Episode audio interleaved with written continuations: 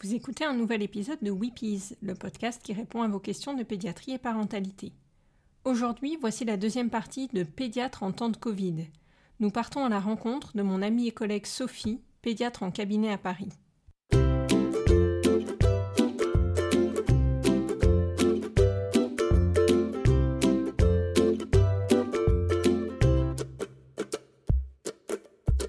Je suis Pauline Krug, pédiatre. Dans ce podcast, je tenterai de partager avec vous des informations variées autour de l'enfance, avec l'aide d'autres professionnels, et je vous donnerai la parole à vous, parents, ainsi qu'à vos enfants. Weepies, c'est le podcast des Wonder Pédiatres, un groupe de pédiatres dynamiques et connectés qui échangent quotidiennement sur leurs pratiques. La semaine dernière, je vous ai raconté mon expérience particulière de pédiatre au bout du monde en temps de coronavirus. Surtout, vous y avez entendu Anaïs, pédiatre à l'hôpital public à Paris, qui nous a raconté cette période, ses doutes et ses espoirs pour l'hôpital public. Nous rencontrons aujourd'hui Sophie, avec qui j'ai eu la chance de partager quelques années à l'hôpital, puis qui a fait le choix de la médecine libérale. Sophie m'a écrit Le meilleur parent du monde est celui qui accompagne l'enfant à devenir ce qu'il est déjà. Les enfants naissent parfaits, ni racistes, ni homophobes, ni hypocrites, mais joyeux, créatif, admiratif de la nature.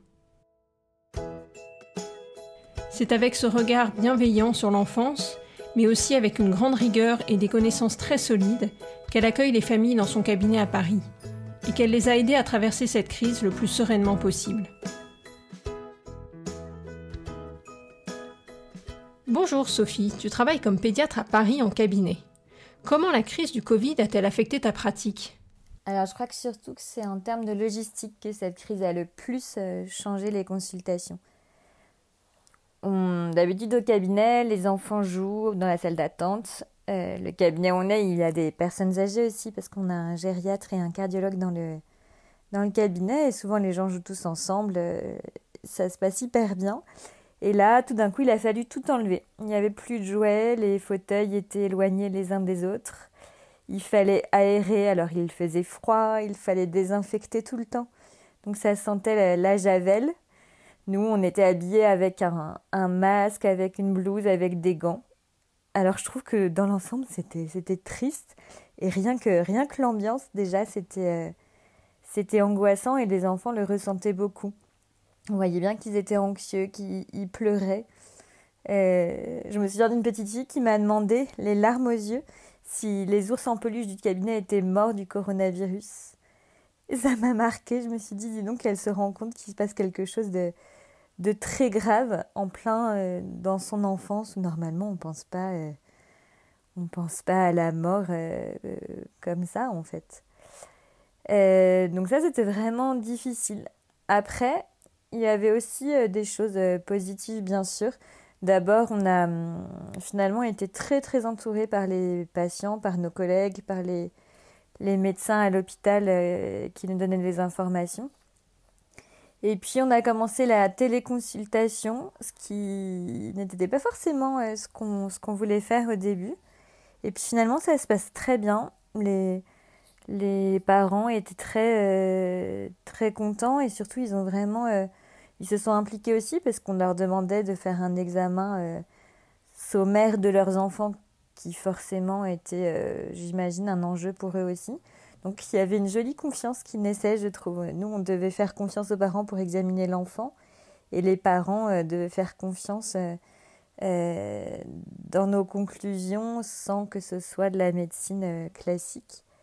voilà, et puis même j'étais contente de, de mélanger un petit peu les, les, mondes. Les enfants, ils montraient leur univers, leur chambre.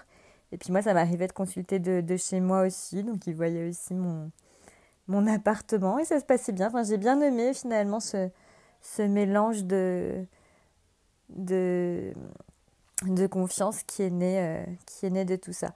Et surtout, les gens ont été très, très soutenants avec nous. Il y en a qui nous apportaient euh, des déjeuners. On a eu plein de petits mots gentils. Enfin, j'ai retrouvé ça vraiment... Euh, vraiment joli et très agréable aussi, euh, malgré tout. As-tu une explosion de ton activité ou au contraire une chute libre? Euh, Alors nous, on a beaucoup plus travaillé qu'avant. Euh, donc c'était surtout un travail très différent, donc la téléconsultation. Et on a aussi vu des beaucoup de nouveaux patients, surtout beaucoup de tout tout petits, des bébés qui sont nés à l'hôpital pendant le confinement. Donc ils sont nés quand même dans des circonstances particulières. Hein. L'accouchement s'est fait dans la majorité des cas sans le papa et la maman restait à l'hôpital 48 heures toute seule avec son, avec son bébé. Ce qui était compliqué, hein, c'est très isolant pour une jeune maman. Et les bébés sont sortis beaucoup plus tôt que d'habitude de la maternité. Ils sont sortis souvent à, deux, jours, euh, deux jours de vie. Et donc, ils devaient voir le pédiatre euh, très tôt, à cinq jours. Ce qui était, euh, ce qui était étonnant. C'était particulier. Et autant à l'hôpital, je pense que pour les mamans, ça a été difficile d'être isolées. Autant une fois qu'elles étaient rentrées avec le bébé, de rester toutes seules avec le bébé et et l'autre parent était euh, particulier, je pense, pour les bébés, qui étaient assez, euh, assez coucounés. Et puis dans le calme, j'ai trouvé que c'était des nouveau-nés beaucoup plus sereins euh, que ceux que l'on voit d'habitude.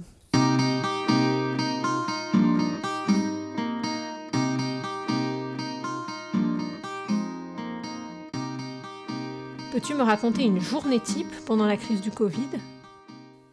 Alors, bah, déjà, je commençais mes journées euh, par me changer intégralement. On avait une tenue spéciale euh, pour éviter de, de rapporter le virus euh, chez nous. Au départ, il y avait la possibilité que le virus se maintienne sur les surfaces inertes.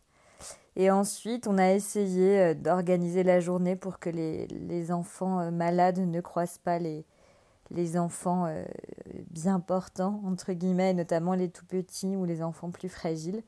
Donc on a surtout essayé de faire les euh, suivi de tout petits bébés le matin. Après, on a fait les téléconsultations euh, sur la fin de matinée, le début d'après-midi. Et sur la deuxième partie d'après-midi, on faisait venir au cabinet les enfants qu'on avait vus en téléconsultation plus tôt lorsqu'on estimait qu'un examen clinique euh, était nécessaire pour compléter et, affiner le diagnostic.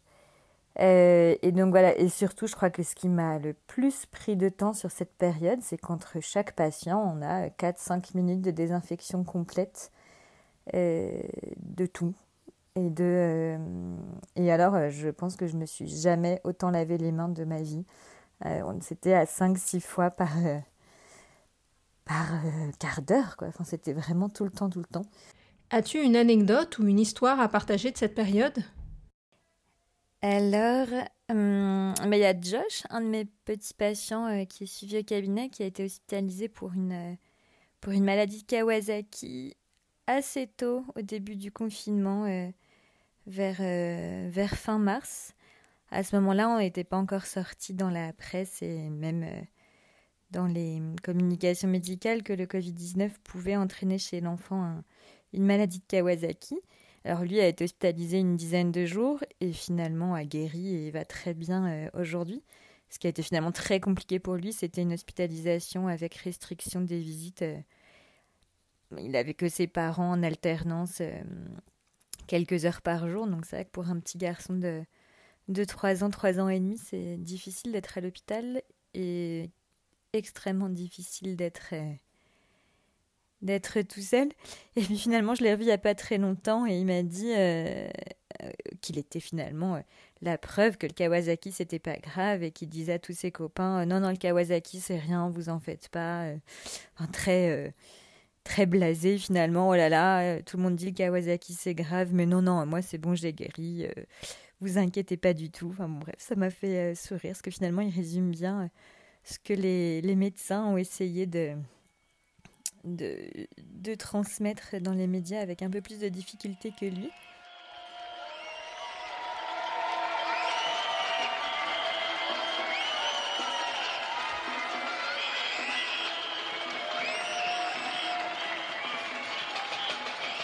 Et sinon, dans les choses plus rigolotes, il y a plein d'enfants qui, qui applaudissent aux fenêtres le soir à 20h euh, avec leurs parents et qui maintenant que les applaudissements diminuent, continuent de le faire, mais alors à, n'importe quelle heure de la journée, tout seuls. Ils ont l'air complètement euh, étonnés que personne ne les suive. Je pense même qu'il y a des petits qui pensent que fenêtre c'est dit euh, bravo. ils confondent en fait, c'est rigolo. Quelles conséquences as-tu pu observer chez les enfants? Le confinement a eu beaucoup d'impact sur les enfants. Le confinement a même eu beaucoup plus d'impact que le virus. Euh, d'abord, il y en a certains qui ont été euh, peinés, je crois. Au tout début, on, disait que les enfants étaient des vecteurs importants du virus et euh, qu'ils risquaient de le transmettre à des personnes fragiles. il y a des mots qui sont sortis qui, étaient quand même très très fort. on disait que c'était des bombes de microbes, qu'il fallait se méfier des enfants. Euh, dans les supermarchés, les enfants devaient rester euh, à l'extérieur euh, comme on laisse les, animaux. les enfants, pour eux, ils ont remarqué, ils disent bien que, que les gens avaient peur d'eux. Donc il y en a qui en rigolaient en disant Attention, si tu me donnes pas du chocolat, je te donne le coronavirus. Il y en a qui le prenaient plutôt en rigolant. Mais il y en a qui sont vraiment sentis très exclus. C'était euh, une manière de les, de les isoler davantage. Et il faisait beaucoup de cauchemars où je vois même avec les, les petits, quand une maman me racontait que son enfant jouait au Playmobil et qu'il mettait vraiment les adultes d'un côté et les enfants de l'autre et qu'ils se parlaient à travers euh, les murs de la maison Playmobil. Là, enfin, vraiment, c'était très, euh, très bizarre. Après, je pense que les enfants ont besoin de, de leurs copains. Ils disent quand même beaucoup hein, que les, la grande majorité ont, dit qu'ils voulaient retrouver leurs amis, que c'était. Euh, enfin, c'est important, la collectivité. Là, maintenant, on est sûr et certain que c'est, important pour eux. Et puis après, il y a des choses, je pense, qui ont été, qui ont été positives. Passer beaucoup de temps chez soi. En fait, il y a des enfants qu'on qui passent pas assez de temps chez eux, je crois, qui, qui ont beaucoup d'activités, qui sont beaucoup euh, au centre. Et finalement, il y en a plein qui ont dit qu'ils ont aimé euh, jouer avec leur crayon, enfin, je, être dans leur lit, être en pyjama toute la journée. Je, crois que c'est ce qui revenait le plus. Pouvoir se déguiser, même si c'était pas le carnaval, euh, et, rester habillé en, en, pirate toute la journée, c'était vraiment plutôt important pour eux. Et je pense que s'il y a une chose qui a été très positive, c'est vraiment les, les nouveau-nés, les 0-6 mois qui sont restés avec leurs parents, juste leurs parents, au calme, sans sortie, sans, sans klaxon à Paris, ça n'a jamais été aussi calme, euh, sans aucune contrainte horaire, sans... Pour les tout petits, c'est vraiment bien en fait. Le télétravail, pour des jeunes parents, c'est positif. Euh, pour le bébé, pour les parents aussi qui n'ont pas euh, à faire avec cette culpabilité permanente de, de négliger l'un pour favoriser l'autre et de ne faire finalement aucun, aucun des deux rôles correctement. Ça, c'est vraiment ressorti. Et après, quand même, je trouve qu'il y a beaucoup d'enfants qui ont eu à nouveau de l'eczéma, de l'énurésie, des enfants qui ont fait beaucoup de crises d'asthme, alors que finalement, c'était une période sans, sans risque euh, plus élevé que d'habitude de, crise d'asthme. Et par contre, bah, beaucoup, beaucoup, beaucoup d'infections euh, du quotidien qui ont été évitées. C'est les enfants euh, se sont mis à, enfin, ont arrêté d'enchaîner les rhumes, les gastro, les varicelles. Donc pour les enfants, les 0-3 ans, c'est finalement positif sur certains points, en tout cas.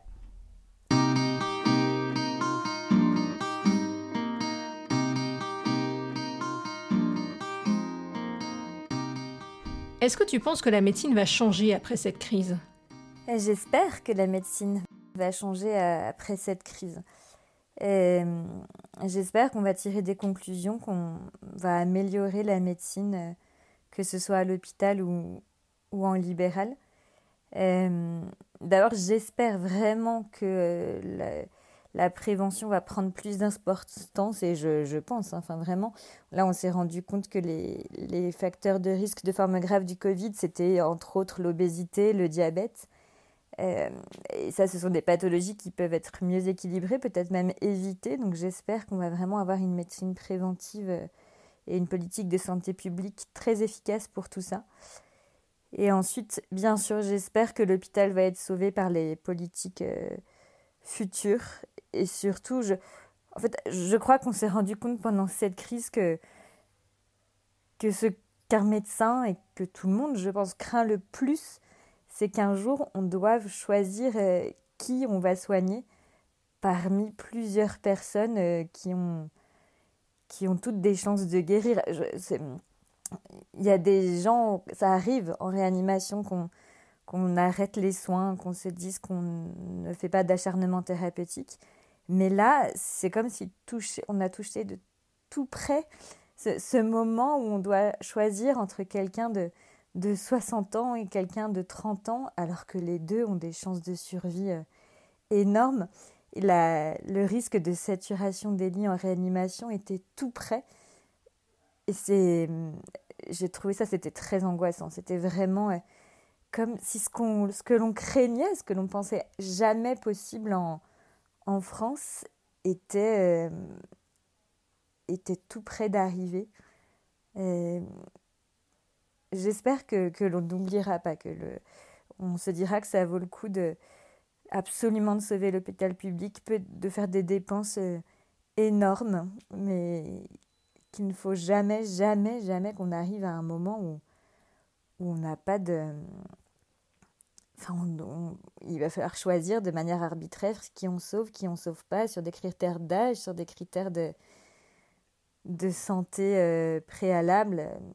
Enfin, j'espère que jamais, jamais l'argent nous empêchera de faire euh, ce que la, la science euh, nous permet.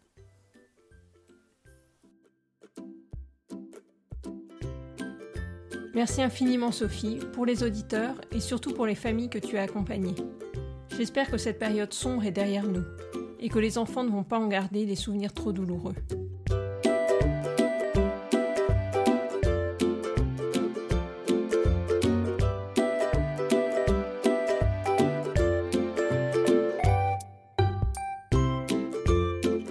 Retrouvez l'intégralité des épisodes de Weepies sur votre application de podcast préférée. Tenez-vous au courant des parutions sur les pages Facebook et Instagram de Weepies. N'hésitez pas à vous abonner pour ne laisser passer aucun épisode et à laisser des commentaires et des idées de sujets que vous aimeriez voir traités.